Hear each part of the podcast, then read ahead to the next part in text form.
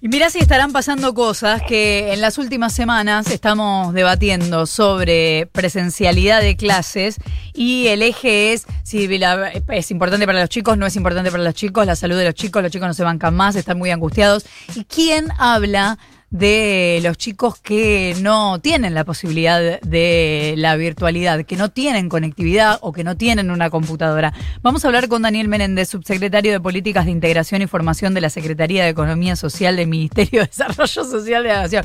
Bueno, Daniel, chau, se nos terminó el programa. ¿Cómo estás? Buen día. ¿Cómo estás, Flor? Buen día, un gusto. Igualmente, gracias por atendernos. Por favor. Eh, bueno, ustedes hicieron una encuesta sobre la educación en los barrios populares. Contanos un poco lo que se encontraron. Sí, la verdad que eh, hemos hecho un informe en eh, la Universidad Popular con un conjunto de movimientos sociales que están enrolados en la UTEP, en la UTEP con el movimiento Evita, con el movimiento Barrios de Pie. y la verdad que los datos sobre un estudio de 16.000 chicos nos dan eh, dos o tres indicadores que son, que son sin duda preocupantes. El 17% de los chicos tiene una computadora o un teléfono para poder contactarse.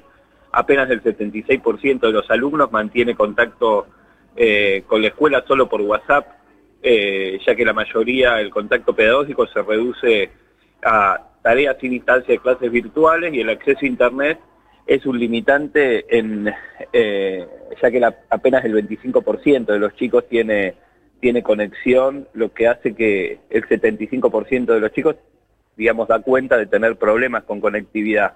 Eh, hay datos que, que tienen que ver con dos elementos que para nosotros son clave y, y sobre, el cual, sobre el cual hay que trabajar en relación con las políticas públicas, que es la conectividad. Eh, apenas, como te decía, el 25% tiene acceso a una buena conectividad. Eh, Ahora, Daniel, eh, tuvimos un año para esto. ¿Por qué no pudimos resolver o la computadora, o, las dos cosas, la computadora y la conectividad? Me parece que, eh, como todo en la Argentina, ¿no? Hay problemas estructurales que, que nos ponen en un desafío de políticas públicas de mediano plazo. No es menor que la Argentina durante cuatro años se haya cortado un programa tan central como fue el Conectar Igualdad. Eh, en el gobierno de Cristina Kirchner, yo me acuerdo allá por el 2010, eh, cuando se avanzó con el programa de Conectar Igualdad, eh, ha tenido un impacto enorme que cada chico pueda tener un dispositivo tecnológico. En cuatro años no se ha entregado de la forma en que se había masificado ese programa y hoy estamos viendo las, consecuencias. Está bien, pero en el medio hubo una pandemia. Hemos tenido, hemos tenido niveles de aumentos tarifarios insólitos en términos de la, de la magnitud que empezaba a, impactar el peso del, pago de los servicios públicos sobre, eh, sobre un hogar, sobre todas las tarifas, y no hemos tenido avances significativos en eh, lo que tiene que ver con eh, con la red de, conectividad que necesitamos. Y está claro que hoy encontramos, nos encontramos con estas dificultades.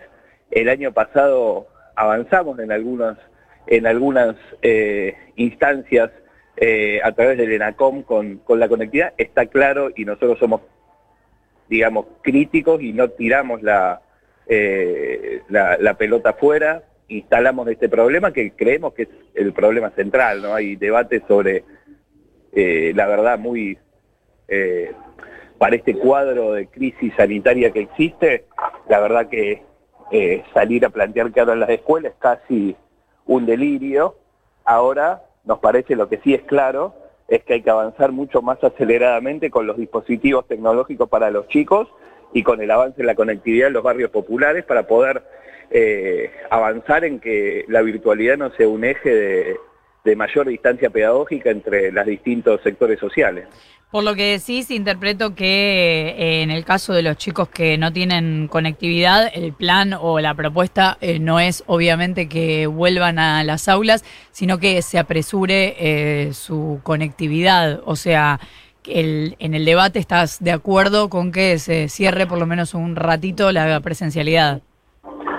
Lo que pasa, primero que la virtualidad, eh, eh, eh, aún antes de las medidas que, anunció el presidente, que compartimos plenamente eh, en relación con, con el corte en la presencialidad en las clases, la virtualidad ya era un elemento casi del 50% del tiempo.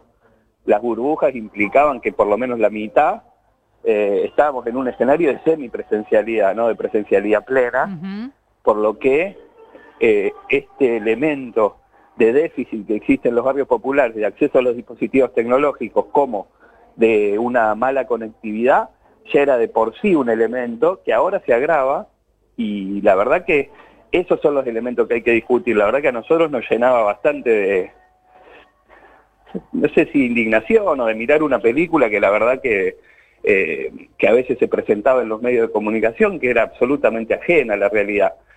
Estamos absolutamente en contra de que, de que la discusión sea que tengan que abrir las clases cuando tenemos dificultades para acceder a oxígeno, a camas, y que hay dificultades concretas de gente que pueda tener ya hoy eh, una atención correcta en el sistema sanitario. Hay que cortar la circulación y eso implica sin duda que el acceso a la escuela sea un elemento de, circulación, sea un elemento evidente de, de dificultad al cuadro sanitario que existe ahora.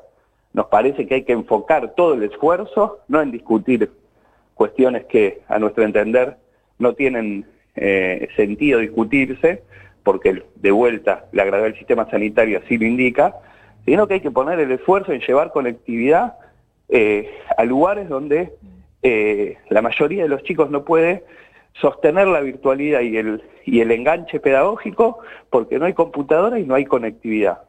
Las políticas públicas se tienen que acelerar en ese sentido y de ahí en más es donde estamos trabajando desde y como nuestro rol en, el Ministerio de Desarrollo Social, como movimiento social también encontrando instancias de articulación eh, con planteos, con funcionarios que, están absolutamente de acuerdo, como la responsabilidad que tiene Victoria Tolosa Paz en su función eh, eh, como responsable de la coordinación de políticas sociales, el ministro Arroyo, las autoridades del ENACOM. vamos a pedirle también una, reunión y plantearle la necesidad de que se fortalezca el presupuesto eh, en esta área a Sergio Massa, presidente de la Cámara de Diputados, y a, Néstor Kirchner, y a Máximo Kirchner, el presidente del bloque, para pensar políticas que fortalezcan el presupuesto, para acelerar la, eh, eh, las políticas que tengan que ver con la conectividad y con reflotar el programa que, que ha sido un enorme eh, aporte a la igualdad pedagógica, como fue el conectar igualdad, y me parece que esos son los debates que hoy eh, son necesarios y no discusiones falsas que, que nos empantanan en la verdad que, eh, que, disputas estériles, ¿no? Daniel, ¿cómo estás? Násalo Magno te saluda. ¿Cómo estás? Un gusto. Viste que en, en los últimos días las relaciones entre el gobierno nacional y el gobierno de la ciudad se tensaron a partir justamente del debate de si las escuelas tienen que estar abiertas o cerradas y fueron días como bastante complicados. Eh, en ese contexto, ¿cómo viste la posición o el pronunciamiento, la presencia, si querés, del ministro de Educación, eh, Nicolás Trota? La presencia, perdón, porque se te cortó, no te llegué a escuchar, la presencia del Ministerio de Educación. La presencia o el pronunciamiento, el trabajo, si querés, del Ministro de Educación. Mirá, nosotros en relación con, eh, con, lo, que, con lo que observamos en, en este cuadro, los datos hablan por sí solos respecto de que existe un problema eh, en el acceso para sostener la virtualidad de, una cantidad de chicos, sobre todo los que aquellos que viven en los barrios populares, como las dificultades en el acceso a dispositivos tecnológicos. Creemos que para eso eh, tienen que haber políticas mucho más, eh, acelerar políticas que existen, tanto de llevar conectividad a los barrios como de acceder a dispositivos tecnológicos, y creemos que eso tiene que ser una prioridad. Eh, Ahora, Daniel, eh, tengo una pregunta, porque en este debate eh, que se daba ya el año pasado, cuando se resolvió cerrar las escuelas, se, había una disputa o una discusión en Nación, Ciudad, respecto de las computadoras, de quién las iba a poner. Nación dijo, vamos a poner las computadoras, que la ciudad le ponga la conectividad, la justicia también se pronunció. ¿Eso no mejoró nada el panorama? Evidentemente hoy el resultado, hay que ser muy claro, está por debajo de las necesidades. Eh, lo que nosotros hemos relevado, vemos a diario, pero relevamos ya con un muestreo de casi 16.000 eh, chicos y familias con las que hemos hablado, da cuenta de los datos que, eh, que te he planteado, ¿no? Apenas el 25% señala que tiene acceso a una buena conectividad eh, y los que tienen dispositivos para, para acceder son también una significativa minoría. Ahí hay que esforzarnos, ahí hay un evidente signo de desigualdad enorme en el acceso a la educación. Me parece que son los debates, por lo menos, que nosotros nos interesan dar.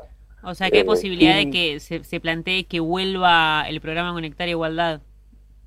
Nosotros creemos que tiene que volver eh, una, no solo en términos de, de, esa experiencia de política pública, sino de la masividad que ha alcanzado.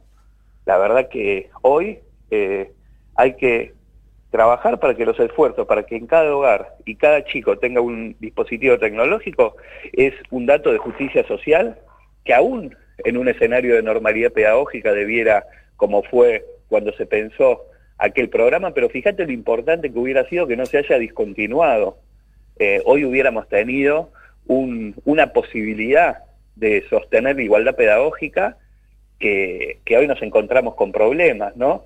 Eh, lo mismo con, con los niveles de rentabilidad que están teniendo las empresas telefónicas, las que prestan servicio de Internet, y la verdad que la exigencia para que aporten para construir un fondo eh, más eh, ambicioso que el que hoy existe y que sostiene el ENACOM para llevar conectividad a los barrios populares es casi una, una política pública que debiera ponerse de acuerdo todo el arco político, tanto en el acceso para que los chicos tengan un dispositivo tecnológico, una computadora, una notebook para sostener sus estudios, como la exigencia para las empresas que tienen enormes ganancias porque hoy ha crecido significativamente el uso eh, de los datos móviles y de los y de los eh, y de los accesos al, consumo de, eh, de, datos y de internet eh, mirá si no van a poder aportar una parte de esa ganancia para crear un fondo para llevar conectividad y que el Estado lo regule